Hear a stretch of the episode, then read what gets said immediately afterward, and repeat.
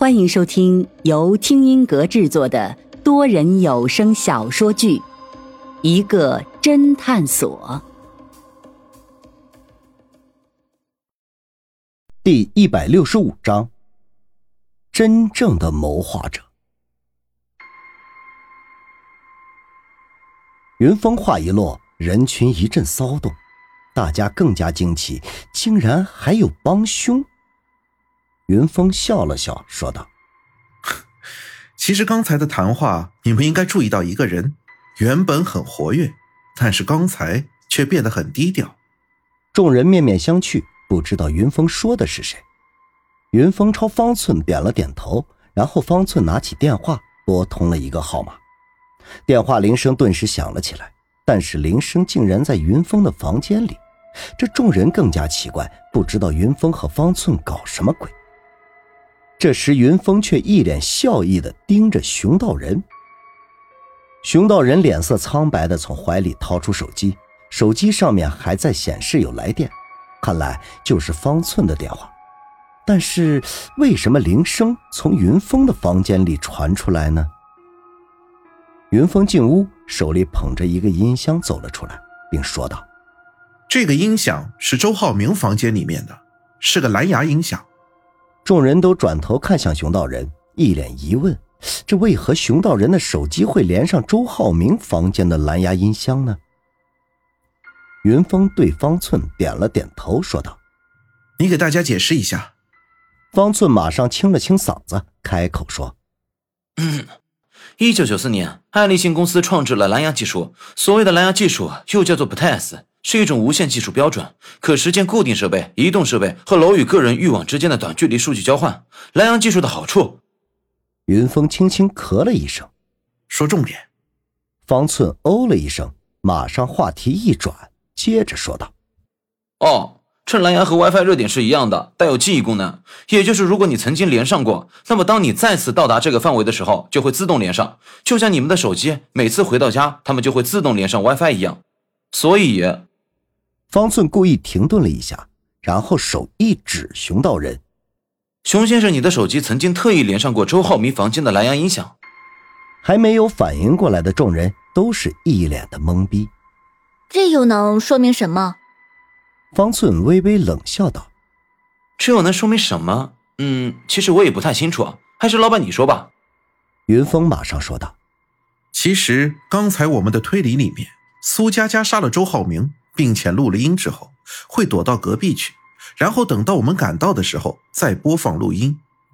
这其实风险很大，因为躲在隔壁，随时都有可能被发现的危险。而且周浩明死后，这里人来人往，短时间内不好脱身，那么就不能进行下一步的计划。所以合理的解释应该是，苏佳佳杀了周浩明之后就已经径直离开了，或者躲到了一个很远的角落，而播放录音的人。不是躲在隔壁的苏佳佳，而是熊先生。这也就解释了为何熊先生的手机能自动连上周浩明被杀的房间里的那个蓝牙音响了。众人一听，恍然大悟，再次不约而同的看向熊道人。所以，熊先生和苏佳佳或者沐雨是什么关系？熊道人嘿嘿笑了笑，哼，没有关系。没有关系，你干嘛帮他们？云峰却盯着熊道人，缓缓的说道：“网络作家，笔名熊宝宝，擅长写悬疑推理。最近在更新的叫做《京剧游戏》，而在简介上面就写着‘完美犯罪为什么不存在？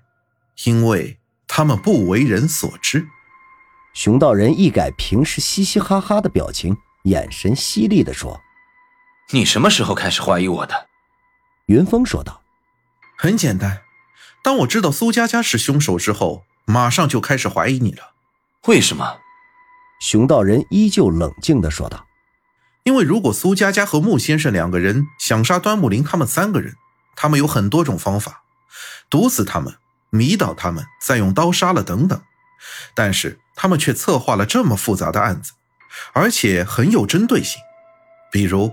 找来了这些游客，都是当年围观了沐雨自杀的人，利用直播的方式以牙还牙的报复。纵观整个案子，太过诡异严密，太过高明。凭苏佳佳和穆先生两个人，我觉得他们想不出来整个杀人的过程，因为能筹划出来整个杀人过程的，想来必须是警察，或者是经常犯罪的人，亦或者是逻辑天才，还有最后一种可能，就是悬疑推理作家。当然，我自然就想到了你，熊先生。原来如此，这倒是我疏忽了。熊道人缓缓的说道：“而且从第一个案子发生之后，你的表现就出乎异常的热情，凡事都要参与。苏佳佳死的时候，你故意第一个跑上吊桥，就是怕其他人先跑上去会掉下去；而周浩明死的时候，你也是故意和我们一起上楼。当我们在关注小顾撬锁的时候，你就播放了苏佳佳发给你的录音。哦，居然这么多破绽！”熊道人微微笑了笑，云峰顿了顿，接着分析：整个案子中，首先第一个要解决的问题就是苏佳佳的身份，因为一旦端木林死了之后，周浩明和张博生肯定第一个怀疑的对象就是苏佳佳，于是他们又制造了苏佳佳假死，这样就让苏佳佳排除了嫌疑，而让周浩明和张博生更加的不知所措。周浩明被杀的时候。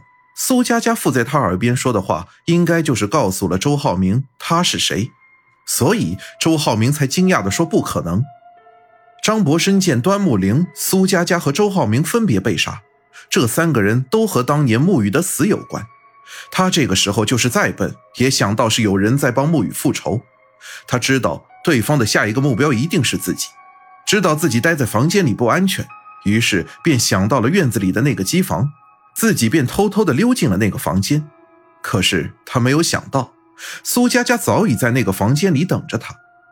而张博生被吓死，其实是因为看到的不是苏佳佳，而是沐雨。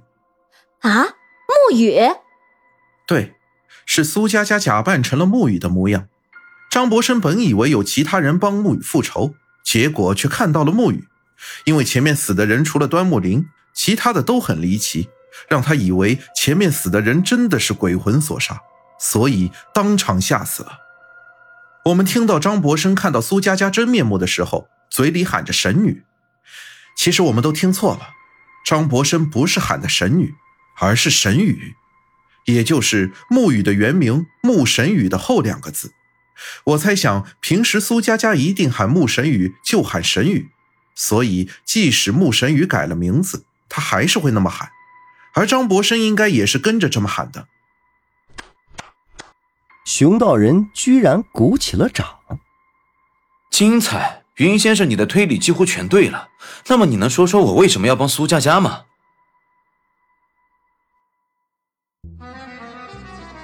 听众朋友，本集已播讲完毕，欢迎订阅收听，下集精彩继续。